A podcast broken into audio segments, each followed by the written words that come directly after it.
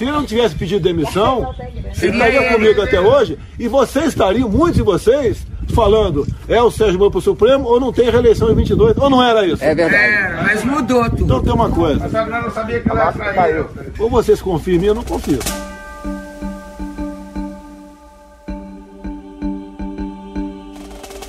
A escolha de Cássio Nunes Marques para a vaga de Celso de Mello no Supremo Tribunal Federal causou um racha entre os apoiadores mais fiéis do presidente, conhecidos como bolsonaristas raiz.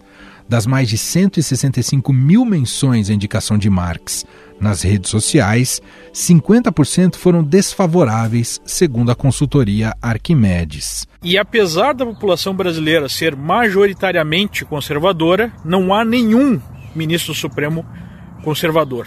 Então, o mínimo que nós esperamos do presidente Bolsonaro é a indicação de um ministro conservador.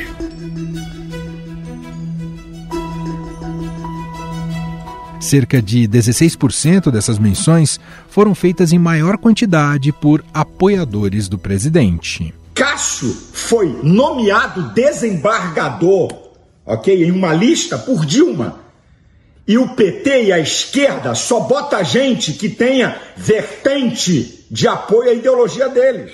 Essa aqui é a primeira verdade.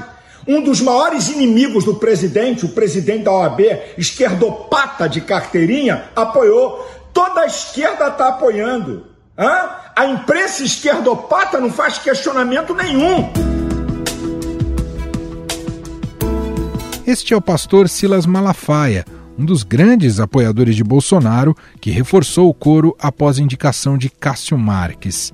Essas críticas foram compartilhadas pelos chamados lavajatistas, que apoiam a Operação Lava Jato e que se afastaram do presidente no episódio da saída do ex-ministro da Justiça, Sérgio Moro. Eu falei ao presidente que seria uma interferência política, ele disse que seria. O presidente também me informou que tinha preocupação né, com inquéritos em curso no Supremo Tribunal Federal.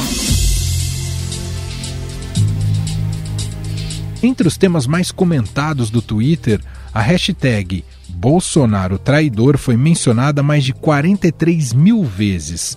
Já existiu um abalo na confiança da base bolsonarista no presidente após a saída, mal explicada, do ministro da Educação Abraham Weintraub, tido como um símbolo ideológico da direita. Nesse momento, eu não quero discutir os motivos da minha saída, não cabe. O importante é dizer que eu recebi o convite para ser diretor de um banco, volto ao mesmo cargo, porém no Banco Mundial.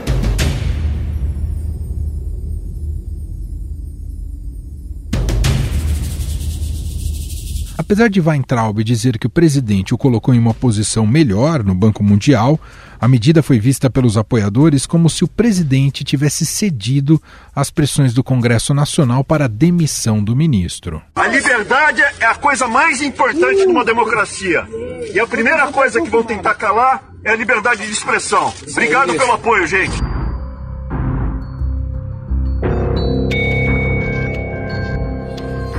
No entanto, essa divisão se reflete inclusive nas eleições desse ano.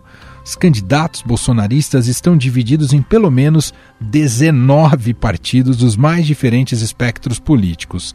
A lista é formada, prepare-se para a sopa de letrinhas, por Avante, Cidadania, Democratas, MDB, Novo, Patriota, PL, Podemos, PP, PROS, PRTB, PSC, PSD, PSDB, PSL, PTB, Republicanos e Solidariedade. A estratégia de não apoiar candidatos desagradou. Eles gostariam que o presidente, pelo menos nas capitais, tivesse um nome alinhado com suas convicções.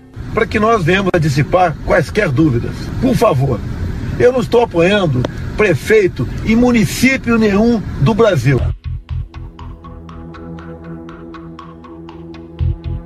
Mesmo quando Bolsonaro voltou atrás e resolveu dar apoios esporádicos, alguns deles foram criticados por bolsonaristas, como no caso de São Paulo. Você tem um melhor?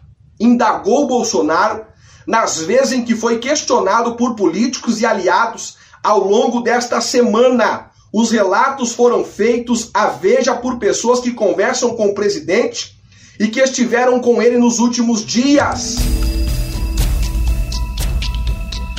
Afinal, o que significa para Bolsonaro essa perda de apoio na sua base mais fiel, mais radical? Dá para dizer que o presidente traiu suas convicções em nome da estabilidade política? Para analisar esse assunto, eu converso agora com o editor da coluna do Estadão, Alberto Bombig. Tudo bem, Bombig? Como vai? Tudo bem, obrigado. Bom, Big, a base bolsonarista agora mais em fúria, né, depois da escolha da indicação né, do novo ministro do Supremo Tribunal Federal, ainda tem o processo da sabatina no Senado. Bom, essa base, é, ela se sente, se vê num momento muito isolada, perto do que já foi o presidente Jair Bolsonaro e a relação com essa base que, nesse período todo né, de Bolsonaro à frente da presidência, já fritou ministros, enfim, já teve um papel importante ali né, como força de pressão ah, na condução e nas decisões tomadas pelo presidente Jair Bolsonaro. Queria te ouvir, Bombig, sobre essa transformação do presidente Bolsonaro né, e o que pode significar esse racha com a base bolsonarista ou com parte dela, talvez com a ala mais radical. O que, que você acha, Bombig? Olha só, é, a gente tem que tentar entender primeiro o que, que é essa base bolsonarista, né? Que na verdade é um, é, na eleição, né, que vamos, a gênese dela, vamos dizer assim, né, a gente teve, tinha ali alguns grupos que se faziam notar mais facilmente. Então havia uma quantidade muito grande de antipetistas, né, gente que é, não queria mais o PT e acabou aderindo ao Bolsonaro como a única força capaz de derrotar o PT, somente no segundo turno.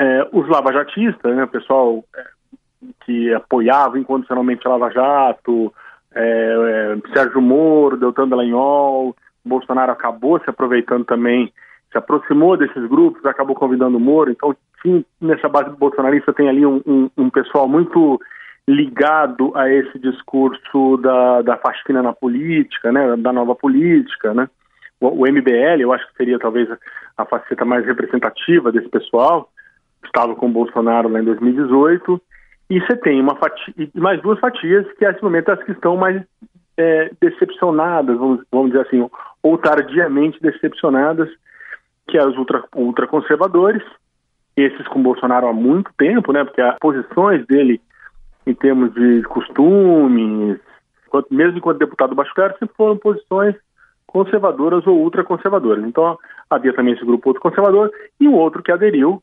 é, é, com a carruagem andando, que eram os liberais, né, representados aí na figura do ministro Paulo Guedes. Então, basicamente, a gente teríamos esses quatro grupos e mais os militares. É sempre os militares que tem um pouquinho de cada coisa, né? O militar lavajatista, o militar conservador, o militar liberal, enfim. O, o, grupo dos lavajatistas já vinha se decepcionando com o Bolsonaro desde há, um bom tempo, né?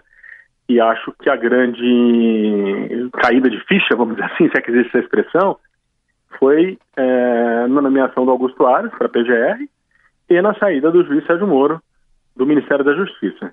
Então os lavajatistas já, já tinham sofrido seu, sua, sua carga ali de, de descontentamento e decepção com, com Jair Bolsonaro. É, o grupo, e aí o MBL rompeu, pelo menos uma parte do MBL rompeu com o presidente, começou a criticar e tudo mais. É, o grupo dos liberais agora sofrendo um abalo também, né, com essa aproximação do Bolsonaro do, é, do Centrão, com essa inflexão na política econômica e tudo mais. Os ultraconservadores, como você pontuou bem no início da nossa conversa, vinham preservados, né? O Bolsonaro tinha mantido ali, pelo menos no discurso, esse compromisso com os ultraconservadores. Se você for olhar bem, em termos de, agenda, é, de legislação, não andou muita coisa, né? É, Bolsonaro não levou adiante a escola sem partido, o homeschooling da, da, da Damares mandou, mas em termos de retórica, de agenda, os, esses ultraconservadores se encontravam contemplados. E esses ultraconservadores se uniram radicalmente contra o Supremo Tribunal Federal. O Supremo Tribunal Federal representar, representa para eles é, umas posições progressistas que afrontam demais a crença desse, desse grupo, né? Então, quando, quando o Bolsonaro prometeu que nomearia um ministro terrivelmente evangélico barra conservador para o Supremo, esse grupo se sentiu obviamente contemplado. Né? Chegou no momento, Celso de Mello antecipou a aposentadoria, o presidente não cumpriu aquilo que prometeu. Né? Nomeou um outro, um outro perfil de ministro, também conservador, mas eu não, não entendo que o Cássio Marques seja ultraconservador, não comunga é, de algumas de algumas de alguns ideais desse do pelo menos não expressa, né? Alguns ideais desses grupos e aí vem uma decepção muito grande. É, Soma-se a isso o, o, encontro recente do Bolsonaro com o ex-presidente do STF, Dias Toffoli. Aí desagradou não apenas ultraconservadores, mas o que restava de apoio de apoio a ele dentro dos lavajatistas, de apoio a ele dentro é, de outros grupos que compõem o que a gente chama de bolsonarismo, né? Então essa aproximação com o STF, ela de fato desagrada e provocou assim um abalo significativo nessa base de apoio do presidente. A gente tem que lembrar sempre que o STF sempre foi o principal alvo é, desse pessoal. Em todas as manifestações deste ano, do ano passado, é, sempre houve muito ataque ao Congresso, obviamente, né, bonecão do Maia e tudo mais, mas o STF nunca ficou fora, nunca ficou fora. E depois do início da pandemia no Brasil, o STF entrou ainda mais no alvo, na mira desses grupos, porque foi o STF quem deu freio no Bolsonaro em algumas, em alguns avanços ali que ele estava ensaiando fazer, né, ataques à democracia, né, teve os inquéritos que estão em curso no STF. Então esperava-se, esse, esses radicais esperavam do presidente um, um, que ele não, não fizesse, vamos dizer assim, o jogo do STF, né, ao nomear um ministro, por exemplo, que fosse do agrado de parte dos, dos que já estão lá. Né. Tem também um efeito quase pedagógico, digamos, para essa ala mais uh, radical, conservadora, de perceber que na posição de um presidente uh, esperar um purismo de idealista na, na, nas suas ações é praticamente impossível, ainda mais diante dos. E não estou aqui fazendo um julgamento de valor, falando né, de como funciona a democracia, ainda mais diante de, dos operadores profissionais da política que tem em Brasília, Bombim. Dialogar com essa, com essa base, com esse extrato de, de, de apoiadores é muito difícil. Né? Quem ataca as instituições geralmente não entende muito bem a, o equilíbrio dos poderes, né, o diálogo, é, essa ideia que, que foi vendida, criada ali, que funcionou eleitoralmente, de um presidente super poderoso que iria lá é, é, confrontar o legislativo, confrontar o judiciário, foi completamente comprada por esse pessoal, mas ela é, é impossível.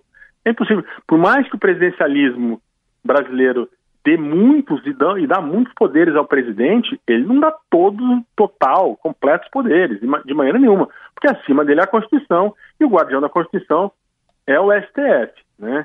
Qualquer presidente, logo, logo após eleito, começa a cair na real e percebe que não governa sozinho. Né?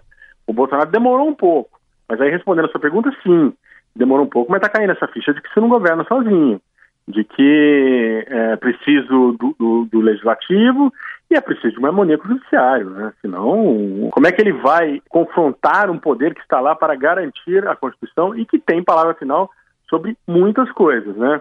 Essa relação é, é, do mundo da política com o mundo da justiça e das leis, ela é, às vezes, muito conflituosa.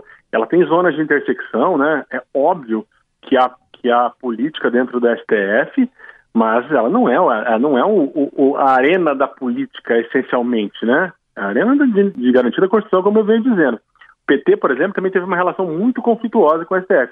Se a gente pegar os manifestos, os escritos da fundação do PT lá na virada dos 70 para, para, o, para os anos 80, o PT pregava contra o STF, ele não acreditava no STF porque acreditasse o STF uma instituição burguesa, digamos assim.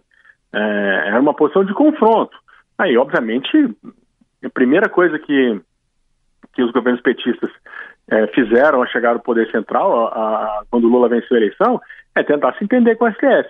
E não é um entendimento fácil, né? Porque nada garante que a nomeação de ministros, por exemplo, você vai ter ali uma fidelidade, uma lealdade plena. Mas esse é um outro ponto.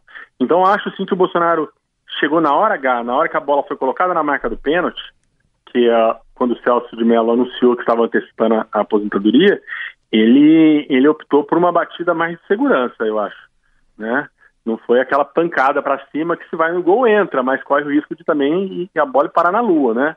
É, foi uma nomeação mais estudada e menos para o eleitor tradicional dele, mais para dentro, né, para a classe política, para, para os ministros.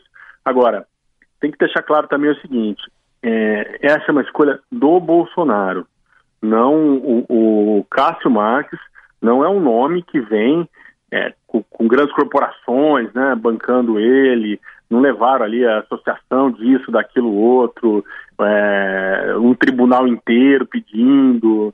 É uma escolha do Bolsonaro. Me pareceu uma jogada politicamente muito bem estruturada para quem passou muitos anos né, é, é, dizendo que ia acabar com a política, que não gosta da política e que não era político. É óbvio que o Bolsonaro não era político, estava no Congresso há muito tempo e óbvio que está se mostrando um articulador político. Uhum. Mas para fora o discurso sempre foi esse, né? Então, na hora H, ele, ele preferiu se utilizar das artimanhas da política para fazer a nomeação do que cumprir o que ele havia prometido para a base de apoiadores dele, que era nomear um ministro ultraconservador evangélico e ver o que acontecia depois, sem compor com o Congresso sem, e sem compor com o próprio Judiciário.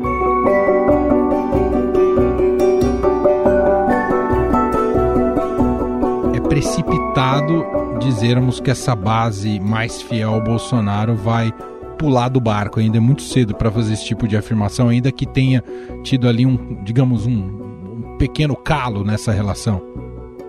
É precipitado porque é o seguinte, o problema da, das eleições não é um problema, na verdade, né? O problema que eu estou dizendo para responder a, uma figura para responder a sua questão é que você não pode votar em quem você quer, você tem que votar em quem está colocado, né? Você não pode ir lá e dizer, putz, eu adoro o meu, meu professor de, de yoga, vou votar nele. Eu adoro o meu pastor da minha, da minha igreja, vou votar nele. Não.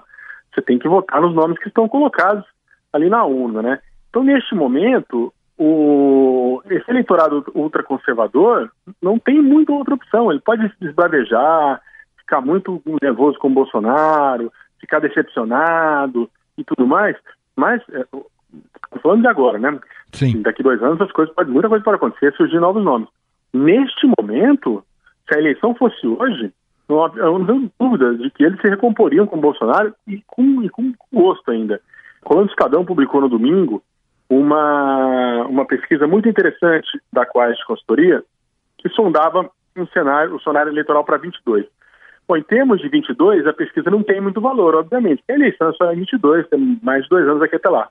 Mas ela tinha um bom retrato do momento, deste momento. O que, que mostrava nesse momento? Os dois, os dois melhores colocados na pesquisa são Bolsonaro e Lula. Então nós já estamos há dois anos do governo Bolsonaro e não surgiu um nome eleitoralmente é, é, viável ainda para uhum. confrontar esses dois extremos. Então, mesmo o eleitor de esquerda que está chateado com o Lula, com o PT que está agora, não viu outra alternativa. E o eleitor de, de, de centro, direita e de direita, conservadora principalmente, não vê outra alternativa com o Bolsonaro. Então, acho que esse ruído, ele é um sintoma, eu acho que o Bolsonaro tem que ficar de olho nisso, né, porque essas coisas essa degradação de imagem, essa perda de apoio, às vezes começa com pequenos trincos, pequenas rachaduras e vão evoluindo conforme o passar do tempo. Quando surge uma outra alternativa, todo mundo abandona o campo A e corre para o campo para a alternativa B. Mas não é esse o cenário. Eu acho que o Bolsonaro tem muito isso, o Bolsonaro e os bolsonaristas, os estrategistas dele, os filhos, o entorno dele no Palácio Planalto, tem muito isso em mente. É, por mais que se reclame, não há como esse eleitorado abandonar o Bolsonaro hoje. A título de ilustração, muitos conservadores, ultraconservadores, por exemplo, votaram durante quatro eleições seguidas, sei lá quantas, no mínimo isso, no PSDB, que era um partido é, é, social-democrata, um partido de centro-direita, centro-esquerda, sei lá, dependendo, dependendo do dia e da hora que você olha, você vê do jeito, é, muito ultraconservador votou, porque era, não havia outra alternativa viável a, a a, a direita do PT era o PSDB que ocupava esse espaço. Então, nesse sentido, não vejo é, é na prática um ganho muito, é, uma perda expressiva para o Bolsonaro. Vejo sim um ganho de depuração. É, por exemplo, a Sara Geromini, né, a, que se autodenominava, denomina a Sara Winter, ultra radical, ultra radical de direita, botou presente em várias enrascadas, algum desses grupos que pregam fechamento do, do Congresso, é, fim do STF, essa depuração talvez não seja ruim para o Bolsonaro, Sim. desde que ele esteja disposto a fazer uma inflexão da direita para o centro, né? Buscar recuperar apoios na classe média, né? Que ele vem perdendo, né? É, então pode ser só um movimento de depuração. Gente, esse é Alberto Bombig, editor da coluna do Estadão, participando aqui mais uma vez do nosso programa. Muito obrigado, viu, Bombig? Obrigado a você. Estadão Notícias.